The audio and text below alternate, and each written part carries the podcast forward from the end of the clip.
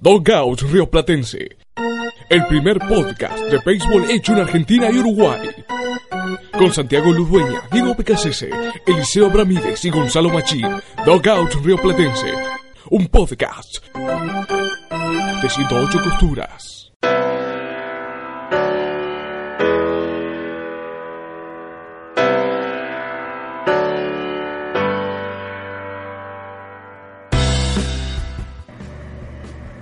Bienvenidos a un nuevo episodio de Dogout Río Platense. Mi nombre es Santi Ludueña y no, no estoy grabando desde un laberraz más allá de este pequeño ruido de fondo, un pequeño desperfecto técnico.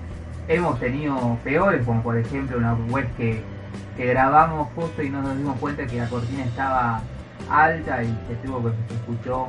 Que encima era una serie mundial encima, ese, aquel episodio lo cual terminó siendo algo que si bien algo se pudo rescatar, no es que salió con una calidad óptima ni, mucho menos, creo que de hecho podría tranquilamente tener un desaprobado, sin aplazo, pero desaprobado al fin Hoy tenemos equipo reducido, eh, Gonza Martín por obligaciones laborales no, no puede estar presente, pero sí está presente Diego de Cáceres. ¿Cómo estás, Diego? Hola Santi, buenas noches, muy contento de estar nuevamente grabando, con muchas novedades y ya con ganas de, empezar a hablar de, los temas que tenemos preparados. También tenemos a Ramírez, ¿cómo estás Eli? ¿Cómo estás Santi, Diego? A los que nos escuchan del otro lado, muy contentos de, de estar de nuevo. Tomó un poco más de la cuenta, veníamos desencontrados, veníamos también poco complicados, pero creo que llegamos en buena hora antes de, lo que va a ser el parate de Juego de las Estrellas y como decía Diego, con muchas, con muchas novedades. Así es, y bueno, y más allá de que eso no se trate específicamente de béisbol, sino de, podríamos decir, su hermano menor, eh, arrancar hablando y también felicitando, si es que alguno llega a escuchar este podcast, al seleccionado masculino de softball que se consagró campeón mundial en un partido vibrante que tuvo que venir de atrás porque había arrancado 0-2 abajo contra Japón, un equipo muy fuerte más allá de que nunca ganó un mundial, que de hecho eh, el lanzador argentino, Huemul Mata, se desempeña en dicha liga, es el único jugador profesional que tiene el seleccionado argentino, los demás, si todos están eh, radicados en Paraná, no es que exclusivamente del softball, independientemente del tema de la beca, sino que también tiene otras ocupaciones, pero aún así, para sacarse el sombrero por parte de la escuadra argentina, que con la base de los que fueron campeones mundiales juveniles en 2012 y 2014, lograron el tan ansiado título de mayores eh, allá en República Checa en un partido vibrante con una defensa que apareció como tenía que aparecer, excelente doble play en los extra innings y bueno, también el bateo oportuno que eh, pudo dar vuelta al marcador para el 3-2, que de hecho Japón había sido la única derrota en la fase de grupos que ahora está, pero después a los demás eh, se terminaron venciendo, o sea, Estados Unidos, Nueva Zelanda, equipos que realmente son muy fuertes en, este deporte. Eh, Diego. Sí, Santi, como decís vos, eh, la verdad que, muy contento por, por, el éxito del softball. Eh, un partido tal cual como lo describiste vos, eh, muy vibrante. debo, debo reconocer que lo que me sorprendió cuando empecé a ver el partido fue la velocidad de, de Wemul Mata. no, no vi muchos partidos de softball en mi vida, he jugado un par pero no pensé que podía llegar a las 80 millas por hora y, eso es una de las cosas que, más me sorprendió. Y bueno, eh, me, trajo a la memoria el partidazo de, Mata en la Lomita, la cantidad de picheos, creo que fueron más de 100 seguros, 120, eh, a lo que hizo Diego Echeverría, eh, salvando las distancias en la final del Sudamericano de Brasil, que, que lanzó la ruta completa. Bueno, en este caso Mata lanzó la, ruta completa y, un par de innings más, así que eh, increíble, muy contento acá en, mi zona. Eh, tengo a Paraná cerquita, es una zona eh, donde el softball está, está muy arraigado, así que eh, por, por muchos campeonatos más y que, que el béisbol en, en cierto sentido se motive por este resultado, como dijiste vos, de su hermano, de su primo, como quieran llamarle el softball, y que, que lo que venga en Lima sea tan bueno como lo que hicieron los chicos en República Checa una alegría muy grande para todos. Se vio mucha gente conectada con, la selección. Realmente ayudó mucho la, gran oportunidad que da WBCC. Se podía ver todo el campeonato eh, en vivo. Eh, mucha gente conocida, alguna del béisbol, otra que no es del béisbol, pero lo sigue eh, viendo la final, preguntando. nada, realmente un logro enorme, pasando por lo que fue una victoria muy importante en el último partido en el grupo contra Nueva Zelanda, que ayudaba para quedar de otro lado de la llave. Nueva Zelanda era el último, el campeón de los últimos dos mundiales. Eh, Argentina ya tenía logros en menores, un título mundial en Paraná, no recuerdo exactamente el año. 2011. Diría 2011, claro, diría 2011. Y el siguiente en Canadá, si no recuerdo mal, en, en 2014-2015. Eh, pero es por supuesto el primer título en mayores. Eh, poco para agregar a lo que decían ustedes del, tamaño de este logro y de la alegría que es para todos los que eh, nos gusta este deporte y también para gente que, que es seguidora de la selección, juega el deporte que juegue. Y, y un dato de color prácticamente, Federico Eder, lo recordarán, saca un doble play vital con la carrera del Gane para Japón eh, en tercera base. No recuerdo si es en el séptimo o en el octavo inning. Eh, bueno, una pieza clave para el título de Argentina. El, dato es que hace ya una década eh, jugó para los Tampa Bay Rays como jugador de, ligas menores.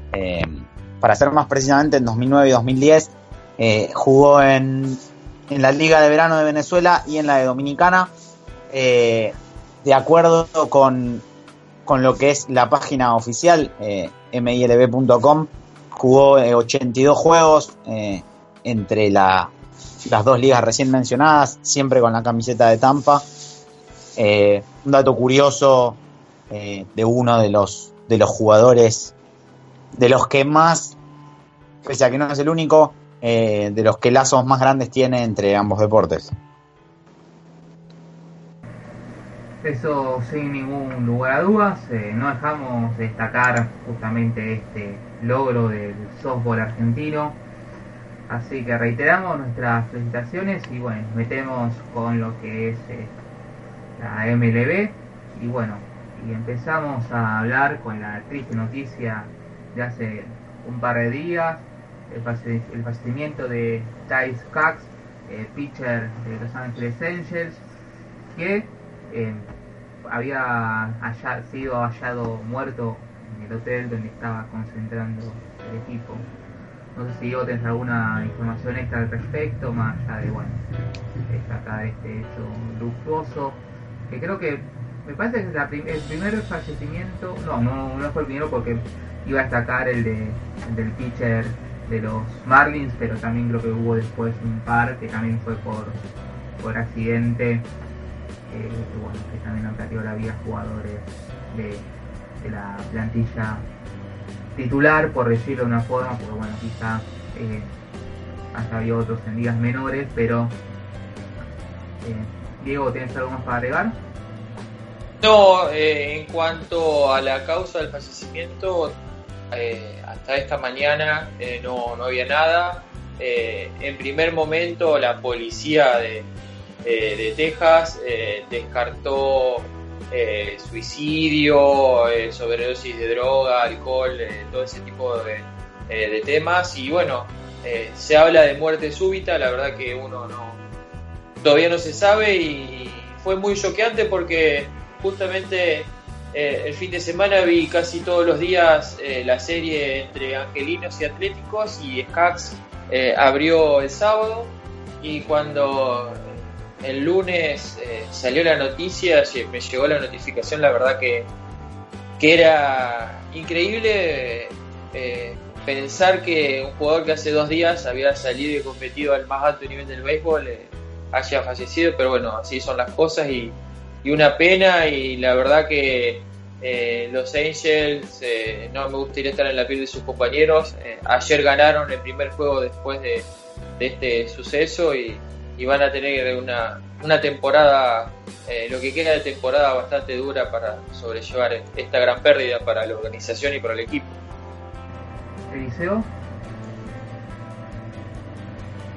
Sí, eh, primero que nada agregar a lo que lo que decía Diego, lo primero que dijo la, policía de Texas, eh, aparte de la cuestión de descartar el suicidio, era también descartar eh, lo que ellos llaman foul play, algún tipo de de tercero, de, sí, de tercero involucrado en el hecho. No, no, había sospechas de eso realmente un par de meses eh, muy duros para, para todo el béisbol, pero especialmente para los Angels. Recordemos que eh, Luis Balbuena, eh, junto a José Castillo y Carlos Rivero, en un accidente de auto, Castillo y Balbuena, quien jugó 2017 y 2018 para los Angels, fallecieron en un accidente en, en Venezuela, donde estaban jugando en la, Liga Venezolana de Béisbol Profesional. Eh, los mismos Angels que hace 10 años eh, padecieron la muerte también de un joven pitcher, Nick Eidenhardt, eh, en un accidente al día siguiente de, su primera victoria en grandes ligas. Es muy difícil realmente, especialmente siempre, pero siendo en el medio de la temporada, siendo alguien tan joven y, lo que se leyó de, todos, desde ex compañeros en Arizona como Trevor Bauer, hasta su amigo Patrick Corbin, quien ayer lunes eh, y dio lanzar con el número 45 de Tyler Skaggs. Eh, hasta lo que se leyó de, de los que eran sus compañeros en, el entrenamiento en la, en la off-season, eh, hablaban siempre de alguien que estaba constantemente levantando a los compañeros, constantemente poniendo una, una sonrisa y, y siendo un gran compañero, alguien muy eh, a veces duro y crítico con sí mismo, pero siempre eso, levantando un compañero, iluminando una, una, habitación cada vez que entraba. Eh, nada, todo lo que tocó leer y ver en este par de días que pasaron ya eh, fue realmente durísimo. Y y queda para los Angels, eh, como ellos dijeron, eh, la idea de honrarnos en el, honrarlo en el campo y como eh, seguir haciéndolo como él lo hubiese querido. quedará después ya, por supuesto no es anecdótico, pero queda por saber cuál es efectivamente la causa de la muerte, pero creo que que realmente es algo muy duro para, todo el béisbol. Se vieron, por ejemplo, algún mensaje de, Giancarlo Stanton, quien era compañero de José Fernández en los Marlins cuando, eh, cuando tuvo el accidente y falleció el pitcher cubano. Y, nada, son cosas que creo que a, que a toda la liga y a toda la, gente del béisbol realmente la, eh, la ponen de luto.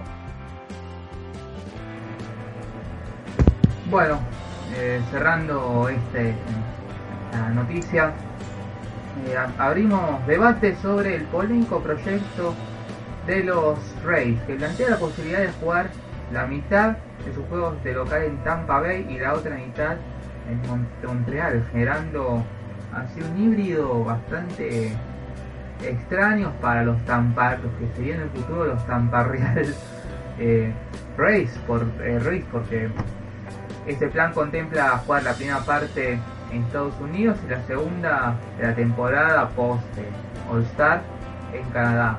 Y porque para ello se necesitarían dos estadios nuevos, es decir, no van a jugar en lo que era el estadio olímpico de, Montreal, la que fuese la casa de los expos durante, eh, durante casi toda su estadía en dicha en la ciudad Copona de, de Canadá. Pero tampoco van, a usar el Tropicana Field, que bueno, de hecho en 2024 finaliza el contrato de dicho recinto, que es, también, que es justamente el año que sería el punto de partida para que eh, arranque la temporada. Yo creo que ese proyecto tengo la sensación de que es más para meterle presión ya sea a Tampa Bay o a Montreal para que construyan un estadio. No, no tiene mucho mucho sentido que estén repartidos una mitad sí y otra, una mitad en un lado y otra mitad en el otro. Es algo extraño y bueno. Pero eh, bueno, si llega a dar, eh, será, será un condimento a tener en cuenta acá sin lugar a dudas, pero pienso que esa medida es más para, para meter presión a, a a los gobiernos de ambas ciudades como para eh, propiciar el financiamiento de, dicho recinto, de dichos recintos. Diego. Eh, sí, Santi, estoy de acuerdo con vos. Eh, me parece que es para presionar a, a, Tampa Bay eh, para que subsidie la construcción del estadio nuevo y tal vez para seducir a Montreal con que eh, se termine de embarcar en la aventura de, hacer un estadio y tener una franquicia eh, nuevamente de grandes ligas.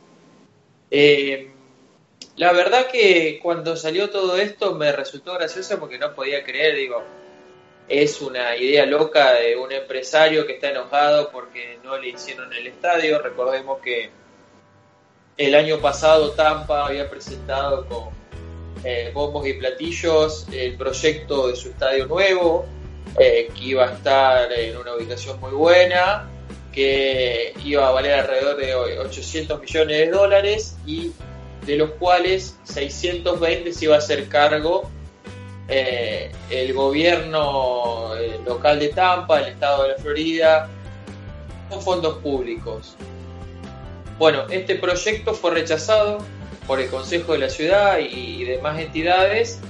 Eh, entonces eh, dije, bueno, el dueño de Tampa está presionando por este lado, pero eh, mi sorpresa fue mayúscula cuando salía el nombre del comisionado de Grandes Ligas, del comisionado Rob Manfred, que apoyaba esta iniciativa, si bien está está en etapa muy verde, pero ya se están explorando diferentes opciones. Eh, eso fue lo que más me sorprendió, que, Manfred apoye esta iniciativa, la iniciativa de desdoblar la localidad de un equipo. Ya se ha hecho eh, varias veces, los mismos Expos eh, han jugado en Puerto Rico, los Marlins también jugaron en Puerto Rico, el año pasado eh, Cleveland jugó en Puerto Rico, la semana pasada se jugó en Europa dos partidos Yankees y Medias Rojas, pero dividir la localía, o sea, tener una base de fanáticos eh, para la primera parte de la temporada en Tampa y para la segunda en Montreal, eh, la logística del equipo, las oficinas del equipo, los viajes, yo lo veo, lo veo muy muy raro todo esto.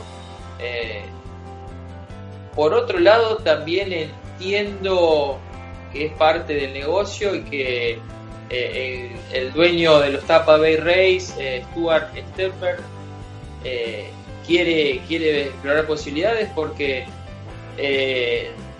desde 2010 que los Rays no promedian más de 20.000 espectadores por partido por temporada esta temporada están promediando 14.000 y tienen un muy buen equipo, un equipo divertido de ver. Eh, siempre se dijo que el problema de Tampa no era, eh, no era el equipo, sino la ubicación del Tropicana Field, que queda muy lejos del centro de Tampa, que la gente tenía que desplazarse cerca de una hora para ir al estadio y demás. Eh, pero bueno, para cerrar la idea, lo veo eh, lo veo como lo ves vos, Santi, como una manera de presionar eh, a, la ciudad, de seducir a, a Montreal para que haga un estadio y que si va bien esta prueba piloto tal vez tengan el, eh, próximo equipo de expansión. Yo no veo viable esta, esta opción de desdoblar la temporada y además eh, salió hace un par de días que esto tendría que ser aprobado por el sindicato de jugadores en el próximo convenio colectivo de trabajo. Así que eh, hasta ahora me parece que es puro humo lo que se está viendo esto, pero un humo intencionado y dirigido hacia, eh, hacia la ciudad de Tampa y si la ciudad de Tampa eh, no recoge las señales, creo que Stenberg va a agarrar los bolsos, todo el equipaje y se va a llevar el equipo hacia otra ciudad, llámese Montreal, llámese Portland, llámese Las Vegas, la que tenga un estadio preparado para 2024. Eliseo. A ver, sin tratar de no extenderme de más, eh, Diego hablaba un poco de, que siempre se habla de que el problema del Tropicana tiene que ver con una cuestión eh, más de ubicación que otra cosa, y también de este tema de que hace muchos años que, no superan las 20.000 personas. En 2010 los Reyes eh, llegaron a playoff. Eh, tenían, como bien dijo Diego, más de 20.000 personas. Venían de jugar la Serie Mundial del 2008. Y, y nunca les fue fácil en realidad para ellos llevar 20.000 personas. No fue solo por el equipo que tenían. Es uno de los primeros equipos que empezó, si no el primero. Si no fue el primero en hacerlo, sin duda fue el primero en extenderlo que por ejemplo empezó a hacer algo que ahora es más común, que es tener recitales, gratuitos después de un juego, por ejemplo, un viernes de noche eh, en el estadio. Y empezaron a hacer muchas cosas para acercar gente eh, al Tropicana porque no era para nada fácil. Eh, así fue que lograron superar sus propias expectativas de concurrencia al estadio. es algo que quedó ya muy lejos y y por ese lado nunca han podido remontar, ni siquiera ahora teniendo un buen equipo. Y después la cuestión geográfica es, como bien decía Diego, en realidad el problema es que justamente em, el Tropicana está cerca, pero al sur del centro de San Petersburgo. Eh, San, Petersburgo está, Tampa y San Petersburgo están separados por la eh, bahía de Tampa. Eh, San Petersburgo, San Petersburgo es la parte más chica, mucha más gente vive en, en Tampa, es complicado llegar de Tampa a San Petersburgo. Em, y además es algo que está bien detallado eh, sobre el final de un libro, eh, un interesante libro de Jonah Kerry, que es eh, The Extra 2%, que es justamente habla de, de los Reyes y cómo, hacen para competir, con las dificultades de este tipo, las dificultades de, económicas, enfrentado, teniendo en cuenta que enfrentan en la división a Yankees, Red Sox, etcétera. Eh, pero también parte de la explicación es eh, que hay una rivalidad entre Tampa y San Petersburgo, entonces San Petersburgo no quiere perder a los Reyes eh, a manos de Tampa, algo que si no recuerdo mal ya pasó con algún otro equipo deportivo que, estaba en, la Florida. por supuesto, ante la idea de perderlos contra otro estado, uno supone que es mejor perderlos contra Tampa pero a la vez no le quieren financiar un nuevo estadio. Está en debate si, si hay dentro de San Petersburgo, de ese lado de la bahía, algún buen lugar para poner el estadio eh, y evitar estos problemas de concurrencia. Hay quienes creen que no, que la solución está del otro lado de la bahía, que la solución está en Tampa. Eh, yo creo que toda esta idea de Tampa y Montreal, más allá de que le han buscado una lógica de evitar la parte más calurosa, si no recuerdo mal, eh, de la temporada en Tampa y llevar esa parte a Montreal, etcétera, parece un delirio. Eh, Tampa se quedaría, en el hipotético caso que sucediera, sin la posibilidad de ver a su equipo en playoff porque jugaría los playoffs en Montreal. Realmente no, no tiene sentido. Es un, parece un intento, como decían ustedes, de, tener alguna ventaja en una negociación contra, contra un condado de San Petersburgo que ha sido muy reticente a, a poner mucho dinero para el estadio. Eh, pero yo creo que esto termina o con los Reyes en Tampa, eh, preferentemente con un nuevo estadio, eh, o con los Reyes relocándose en otro lado. Puede ser Montreal, creo que lo hablamos el año pasado cuando se empezó a hablar de la expansión de 32. Montreal es una ciudad que claramente merece volver a tener un equipo de grandes ligas. Va a tener dura competencia en el caso que haya dos nuevos equipos o que se quiera mover a alguna franquicia existente pero no parece viable realmente esta idea y parece una idea de, o, mejor dicho, parece una estrategia de, de los dueños de los Reyes para presionar, eh, que uno no... Me cuesta pensar que vaya a ser efectiva porque prácticamente todos tenemos claro que es eso, que es presión. Eh, entonces no sé cuán efectivo puede ser cuando está tan clara la intención. Es una cuestión personal, sé que los Reyes son bastante impopulares a veces eh, personalmente me gustaría que si tiene que estar del otro lado de Tampa, que lo sea. Eh, pero es una franquicia que desde lo deportivo hace tantos años hace tanto con, entre comillas, tan poco comparado con otros. Eh, y que ha cambiado tantas cuestiones en la filosofía de los equipos de grandes ligas que merece seguir teniendo éxito y merece que tener una afición que los que lo siga de, de la forma que la franquicia se ha ganado dentro de la cancha. Bueno, eh, quiero agregar eh, con el tema de debate, eh, ya que este fin de semana que pasó se hizo la primera serie londinense de grandes ligas, con una forma extraña la que tuvo el Estadio Olímpico de Londres, que un poco me hizo acordar a, a los viejos estadios, aquellos que cumplían el rol de ser estadio de fútbol americano y y béisbol, estadios que un modelo de estadios que hoy ya está prácticamente, prácticamente en desuso.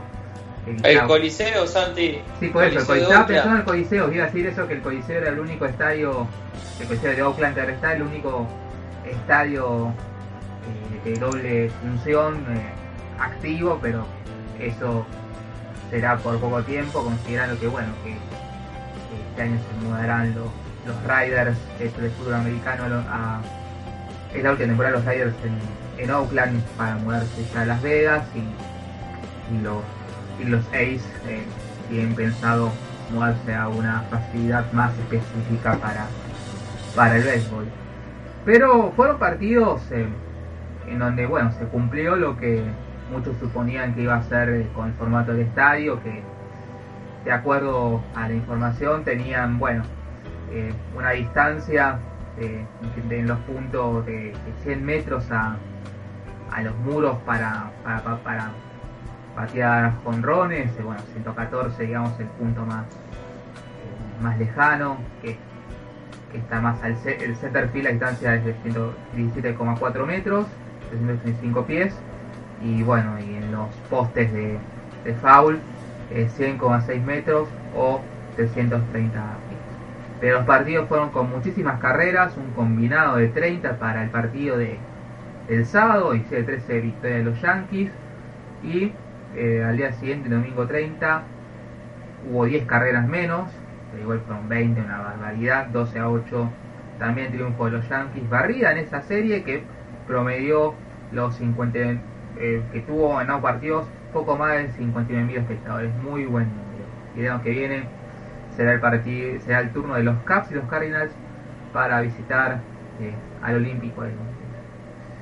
¿Qué conclusiones pueden sacar? Yo por lo pronto lo veo como positivo, más allá de que quizá la forma del estadio pueda generar una cierta imagen del béisbol que quizá no lo sea, partidos de con 30 carreras son rarezas, no sé, no sé cuándo la ciudad del estadio, sino también eh, un poco quizá pensar en algún factor de Londres que, genere que los batazos sean potencialmente honrones.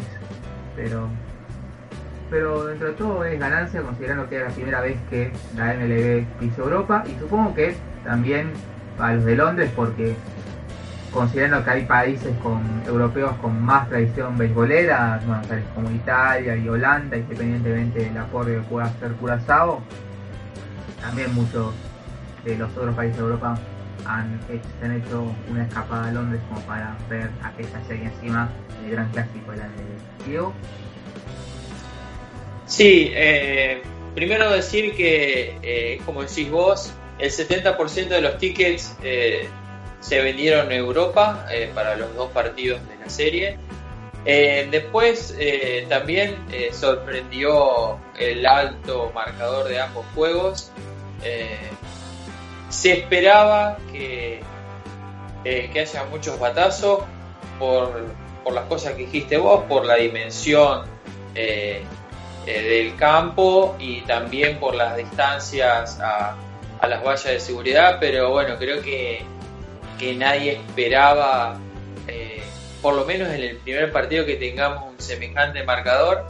Creo haber leído por ahí que, eh, eh, no sé si parece que estoy exagerando, pero como que la primera entrada había durado cerca de una hora, eh, con la cantidad de, equipos bateando, o las primeras dos entradas, ahora no recuerdo, pero era una exageración que iba una hora de partido y, y con muy, muy pocas entradas eh, transcurridas. Eh, sacando eso, eh, me parece que es muy positivo que Grandes Ligas eh, haya apostado, como hizo el año pasado cuando designó la serie, eh, por Londres y que haya ido con todo, con, el clásico de los clásicos, como, como lo fue Medias Rojas y Yankees, como va a ser el año que viene con un duelo divisional, Cubs y, y Cardinal, porque hubiese sido muy fácil eh, que Grandes Ligas lleve a los Tampa Bay Rays, que acabamos de hablar, y eh, no sé, los Miami Marlins para que juegue una serie de interligas, pero bueno, sabe que tiene que presentar un producto de calidad eh, o, con, muchos nombres reconocidos por la gente, así que creo que fue un acierto y, el año que viene también será un acierto llevar a los equipos que, que van a jugar eh, en 2000, 2020. Y bueno, y en cuanto a la gente, hay que decirlo, eh, eh, respondió, eh, llenó el estadio y, nada, eh, mucha gente, muchos amigos de la comunidad de MLB de España fueron a verlos y estaban todos como locos, muy contentos, así que creo que, que, es una experiencia muy positiva para, para el béisbol de grandes ligas y para, para Europa sobre todo. Quizá pueda trazar el paralelismo con, eh, eh, con la NFL y su serie internacional, pero los primeros tres partidos, eh, que fueron todos inter, interconferencia, en primer lugar fue New York Giants contra Miami Dolphins, el año siguiente los San Diego Chargers contra los New Orleans Saints, que si bien no es digamos una rivalidad fuerte, eran dos equipos que con bastante pedigrí considerando que bueno están los Chargers y siguen siendo de hecho los Chargers de Philip Rivers más allá de que de 10 años para acá han cambiado muchísimos jugadores.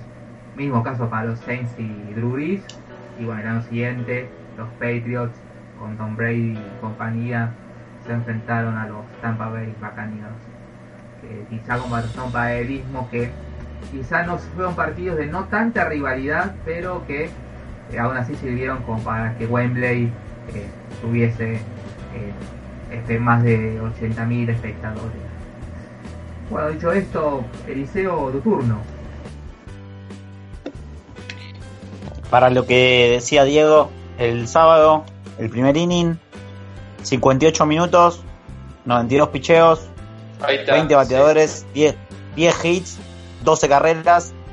Eh, si no recuerdo mal, eh, Tanaka sacó dos outs y el abridor del sábado de los eh, eh, Red Sox, que se me fue, el domingo fue Gordo Rodríguez. Porchelo sacó un solo out, si no recuerdo mal. Eh, creo que ninguno de los dos abridores de los Yankees en la serie pasó la primera entrada. Los Yankees ganaron los dos juegos. Eh, el domingo fue un opener de los Yankees. Bien. No Chad Green, porque si no recuerdo mal, tiró el sábado después de Tanaka. No, no, no, fue un opener y después creo que tiró, si no fue Luis César, algún relevista largo, tiró 4 o 5 entradas, pero el domingo para los Yankees abrió un opener. Tuvo, estuvo un opener. Eh, nada, creo que lo que queda yo creería que la forma de la cancha lo puede llegar a permitir es el año que viene, porque es otra temporada. Si fuese este año, creo que no, no estaría bien ni sería posible tener una cancha un poco más larga, porque salvo que se solucione el tema de, la pelota, que, ya es como. Eh, ya no es ni un secreto a voces, está sabido. Eh, hoy por hoy parece ser que sabemos qué pasa, pero no sabemos qué hacer al respecto. Eh, termina pasando algo que pasa de ser interesante a por ahí ya estar desnaturalizado y que termina afectando a, los lanzadores, a los dos equipos, eh, eh, de maneras que hasta algunas obvias y otras quizá no tanto, pero enormes. De hecho, la duda estaba un poco en, bueno, ¿qué pasó? Sabemos que es la pelota, sabemos que la cancha no es tan larga, eh, pero igual, algunos hablaban de quizás no estar acostumbrados a la, al montículo, eh, porque realmente fue raro no ver prácticamente a ningún pitcher, especialmente el primer día, eh, hacer pie en, en la cancha. A ver, Eli, Santi, ahora que nombraron la cancha, leí por ahí que Grandes Ligas eh, barajó hacer la serie eh, en el estadio de cricket, no sé, desconozco qué, estadios o cuáles estadios hay en Londres, pero eh, lo, lo, descartaron por su forma oval, como que no, no iba a ser, eh, no sé si no, iba, si no iba a ser bueno para las dimensiones del terreno, o para la gente, para la televisión pero manejaron eh, hacerlo en un estadio de cricket. Es un poco raro lo que vos decís al respecto de, de que hayan desechado la, la idea de jugar en un estadio de cricket, considerando que cuando fueron las series en cine en Australia han usado el Sydney Cricket Ground, que un estadio de creo que para 40.000 40 espectadores, si no me equivoco, Quizá pueda ir más por el tema de la capacidad, teniendo en cuenta que los estadios de cricket de, Londres son The Oval, que tiene capacidad para 25.000 espectadores, y el Lords, que es para 30.000, que son la mitad de, capacidad que tiene el Olímpico de Londres, y, bueno, quizá eh, apuntando más al tema de, la capacidad, eh, decidieron jugar en dicho recinto. Hay que, hay que estar seguros que Grandes Ligas tomó nota de todo y el año que viene vamos a ver eh, un, espectáculo y un producto aún mejor de lo que se vio el fin de semana.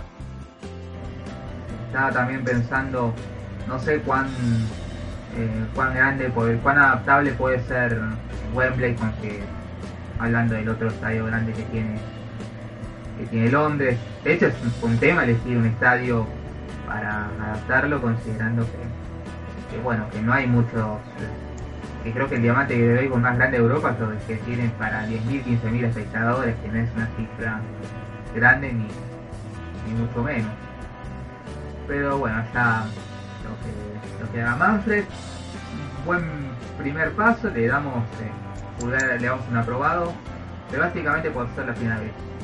Es el piso y además todo tiene que ser y ahora sí retomamos nuestro programa habitual. Quería tocar ese tema de, del juego en, Londres, pero tenemos eh, eh, ya rosters definidos eh, para la Liga Americana y la Liga Nacional para el juego de las estrellas la semana que viene en Cleveland. Y bueno, tenemos, hicimos los iniciales, bueno, en la Liga Americana catcher la distante de los Yankees, primera base Carlos Santana de los Indians, segunda base DJ LeMartier de los Yankees, tercera base Alex Breckman de los Astros, el, shortstop eh, Jorge Polanco de los Twins, eh, los, los jardineros son Mike Trout de los Angels, George Springer de los Astros, eh, Michael Brantley y Michael Brantley también de los Astros. Y el designado Hunter Pence de los Angels.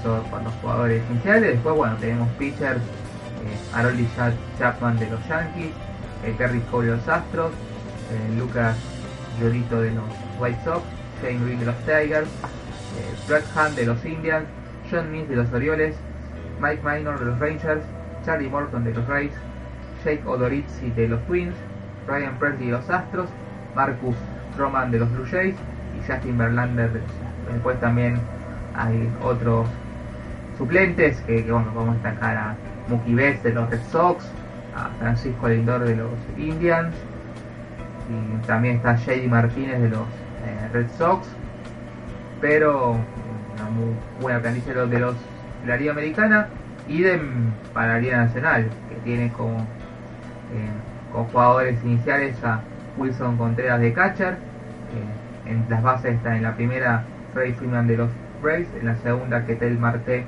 de los y en la tercera Nolan Arenado de los Rockies, eh, shortstop Javi Baez de los Cubs, eh, los jardines son Christian Yelich de los Brewers, Cody Bellinger de los Dodgers y Ronald Acuña Jr. de los Braves.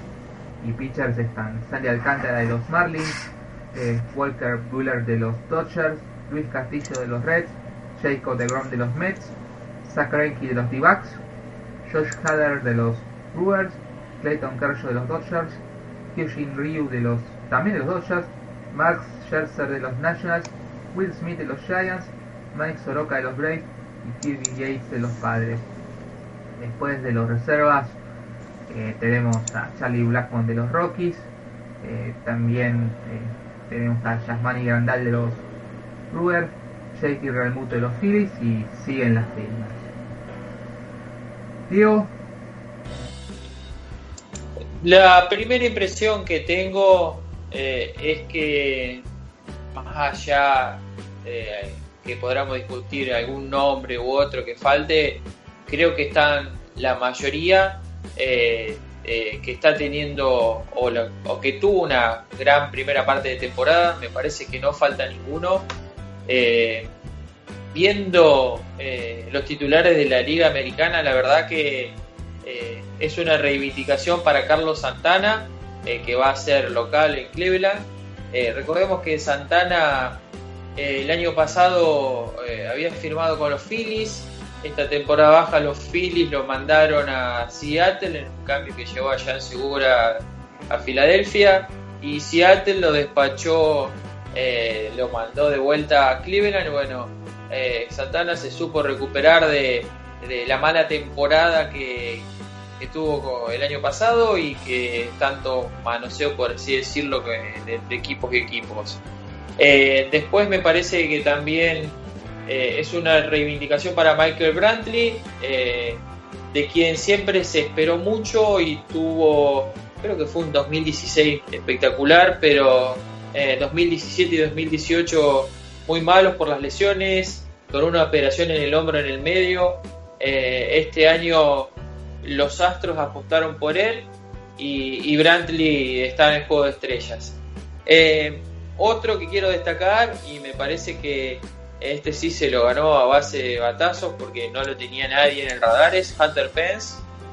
Eh, firmó un contrato de ligas menores eh, con los Rangers de Texas y terminó ganándose a, fuerza de batazos eh, y de buenas actuaciones la titularidad como bateador designado y alguna que otra salida en los jardines.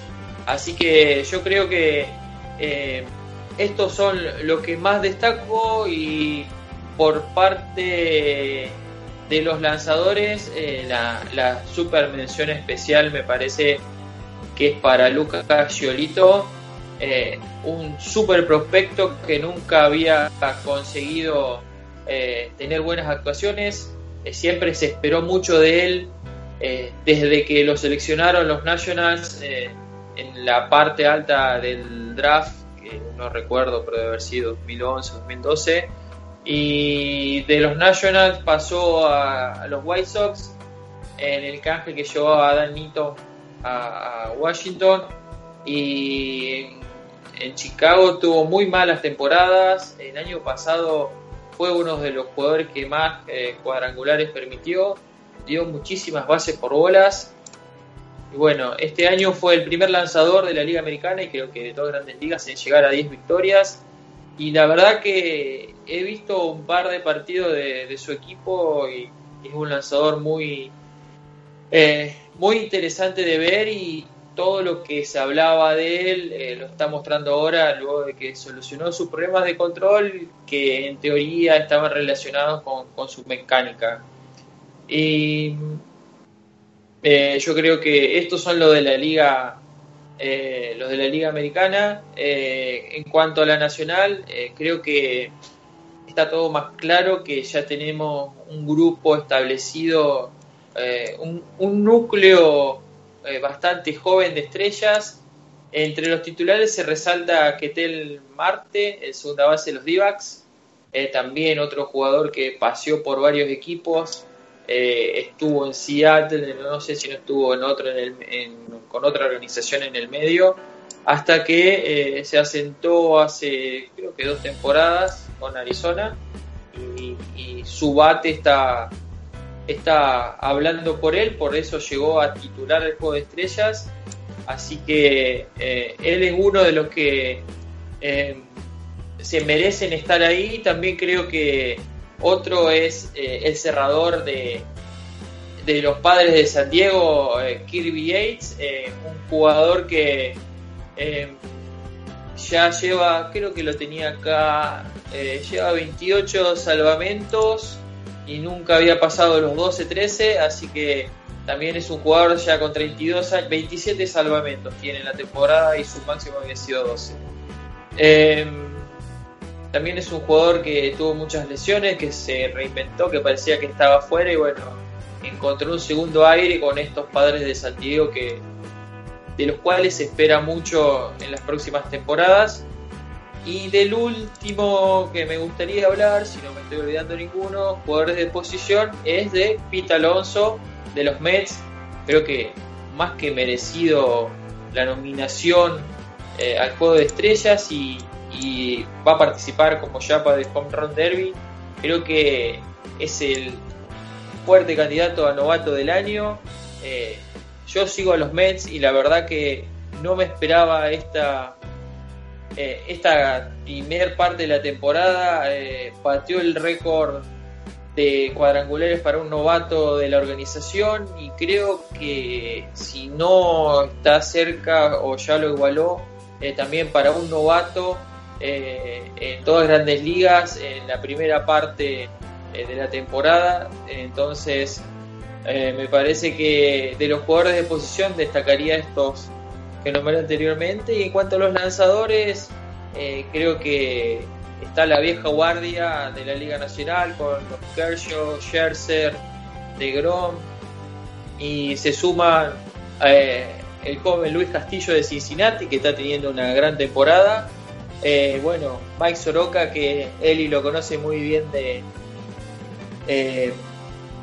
de Atlanta y, el eh, surcoreano eh, Ryu, que está teniendo la temporada de su carrera y aparentemente va a ser el, el lanzador abridor de juego. Creo que eh, vamos a tener un muy lindo juego de estrellas lleno de, de, renovación y con, con, los veteranos de siempre ahí peleando para, para ver quién, quién se lleva este clásico de mitad de temporada.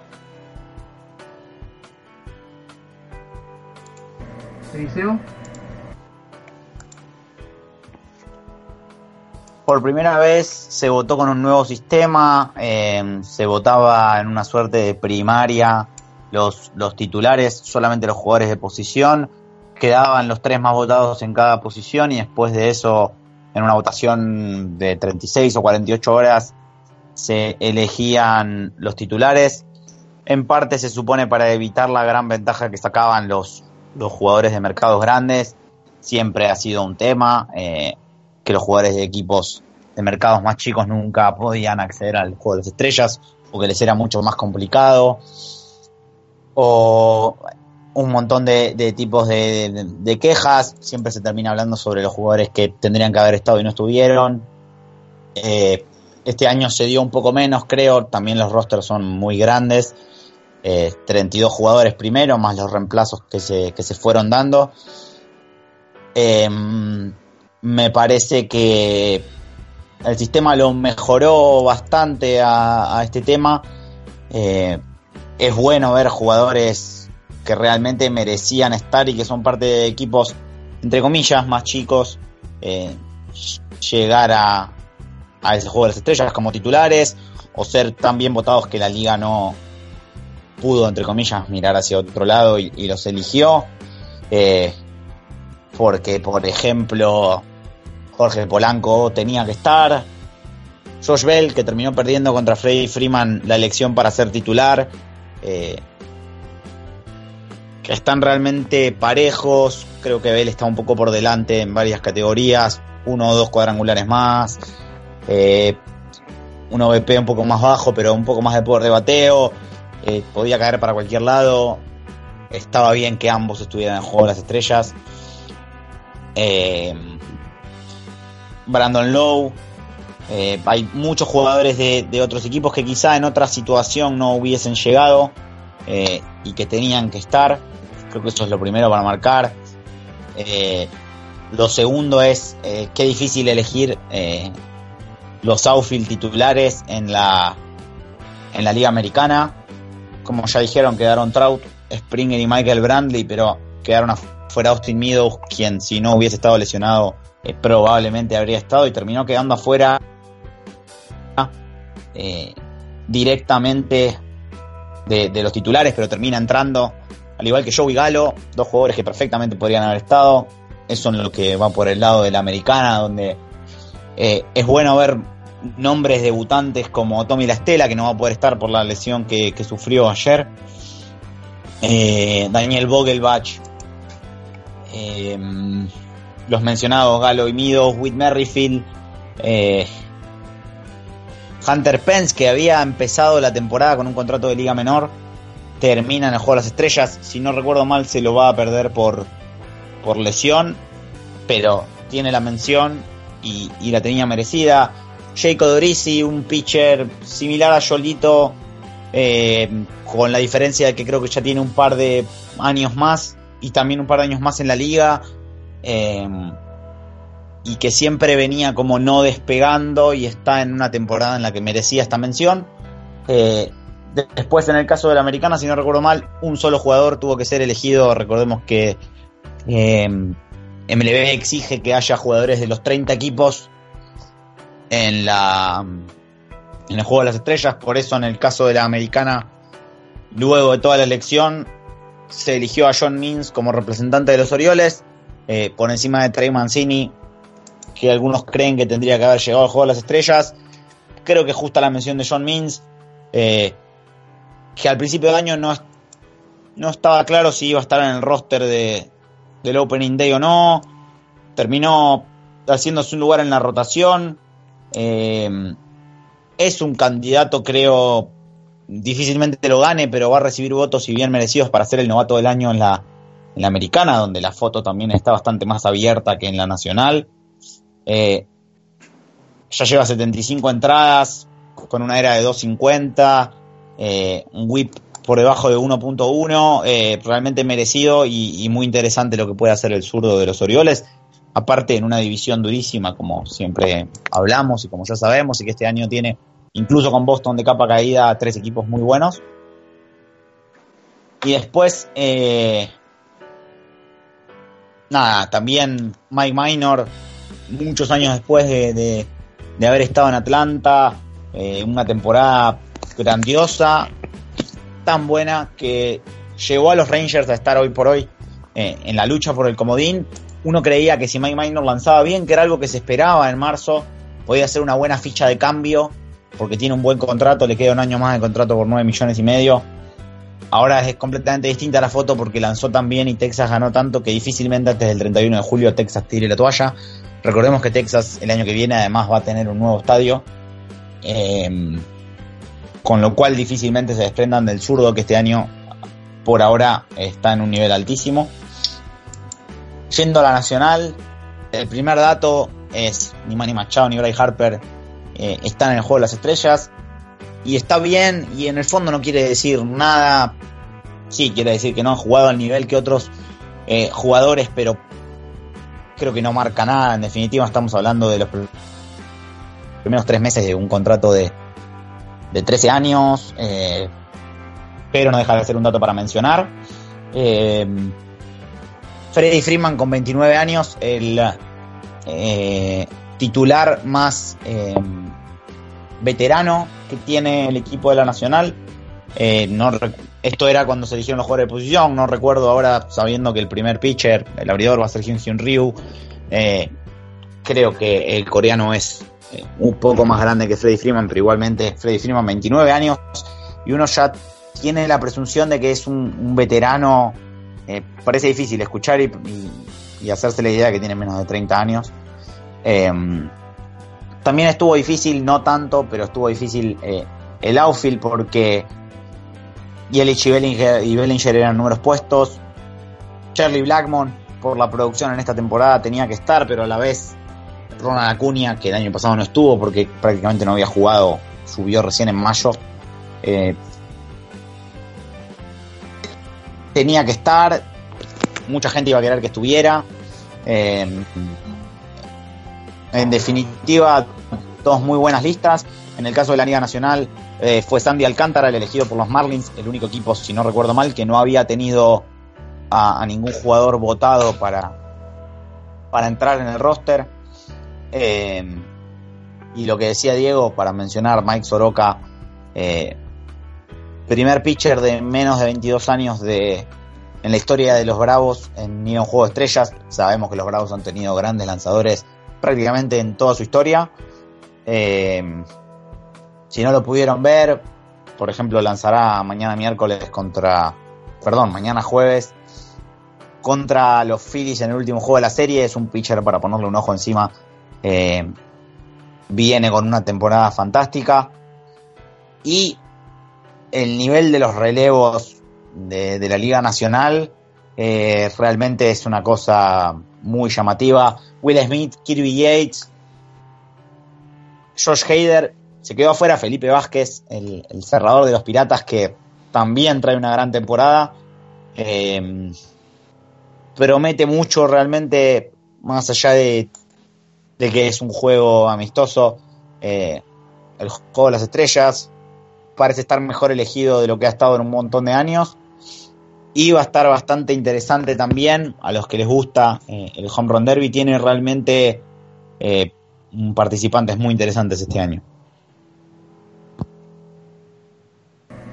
Bueno, cerramos el capítulo de Grandes Ligas y nos vamos como siempre con lo que es el ámbito local que bueno, que tenemos, eh, arrancamos con el femenino, que en el primer torneo del año de dicha modalidad de la Liga Metropolitana, Versatei se consagró campeón al derrotar a Ferro, así que felicitaciones para las chicas de Veraza. Después eh, Daom, que ha sido amo y señor de las categorías juveniles en lo que fue la Copa de la Ciudad de Buenos Aires, ya que se consagró en infantiles, pre-junior y junior eso en la MLB.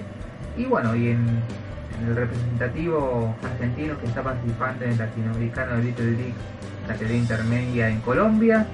Eh, nuestros eh, pequeños jugadores se han enfrentado a Venezuela, que fue derrota por 15-0, contra Curazao, también caída por 2-1, y ante Aruba, que terminó siendo derrota también por 15 a 6. ¿Algo para agregar respecto a las novedades nacionales? Eh, Santi, yo quería agregar sobre la última noticia que eh, los chicos de Little League son de la zona Buenos Aires Metro. Eh, actualmente está esta zona y la de Córdoba. Y que mm, la idea original era jugar eh, un partido, una serie definitoria con, con, la, eh, con la zona de Córdoba para ver cuál de los dos representantes eh, iba viajaba hacia Colombia, pero bueno, la gente de Córdoba le comunicó a Little League que en caso de, ser ganadores no iban a, a poder afrontar los costos del viaje y demás. Así que por ese motivo, el Little League Buenos Aires Metro, como es su nombre, es el representante de Argentina en, esta categoría que es la intermedia. Son eh, chicos eh, de 12 y 13 años, si no recuerdo mal, eh, no es eh, la categoría eh, que vemos en las series mundiales de pequeñas ligas, que son un par de años más chiquitos. No tengo bien el rango de edad, pero es para más o menos ubicar a, los que nos están escuchando. ¿Algo, ¿Algo para agregar del liceo? Sí, solamente un poco más de detalle en lo que fue el, lo que fueron las finales de menores en Liga Metropolitana. En el caso de infantiles, la final fue entre Daom y La Plata. En pre-junior fue Daom Júpiter. Y en junior fue Daom y Lanús. Prácticamente los mismos equipos que se habían enfrentado en la final de los Juegos Porteños eh, Sub-18, donde ganara Lanús hace, no voy a recordar exactamente, tres semanas, cuatro semanas, no mucho más que eso, prácticamente los mismos equipos, porque en aquel momento en, los Juegos Porteños jugaban los, los jugadores de 18 años, eh, no lo hicieron en la, en la final de categoría junior, eh, solo ese, ese detalle. Bueno, ahora sí terminamos con, eh, con este episodio de Río Platense. Así que muchas gracias Diego. Un saludo Santi, eh, hasta la próxima grabación, un abrazo grande para Eliseo y nos reencontramos eh, cuando podamos coordinar. Hasta la próxima, Gonza. Eh, hasta la próxima, Eliseo. Un gran abrazo chicos, será hasta la semana que viene, 15 días, cuando podamos encontrarnos por lo pronto, en el peor de los casos, tendremos nuestro propio All-Star Break y, nos veremos a la vuelta. Entonces, en nombre de mis compañeros Diego de Cacese y Ramírez, y también sumándolo a Gonza Machín, quien lamentablemente no puede estar, pero igual le mandamos un abrazo. Se despide Santi Lubeña, muchas gracias, nos encontramos en el próximo episodio.